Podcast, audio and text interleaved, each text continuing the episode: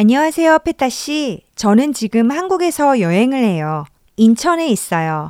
인천은 서울 옆에 있어요. 인천에는 제 한국 친구가 있어요. 제 친구 집 근처에는 바다가 있어요. 그리고 바다 앞에는 식당이 많아요.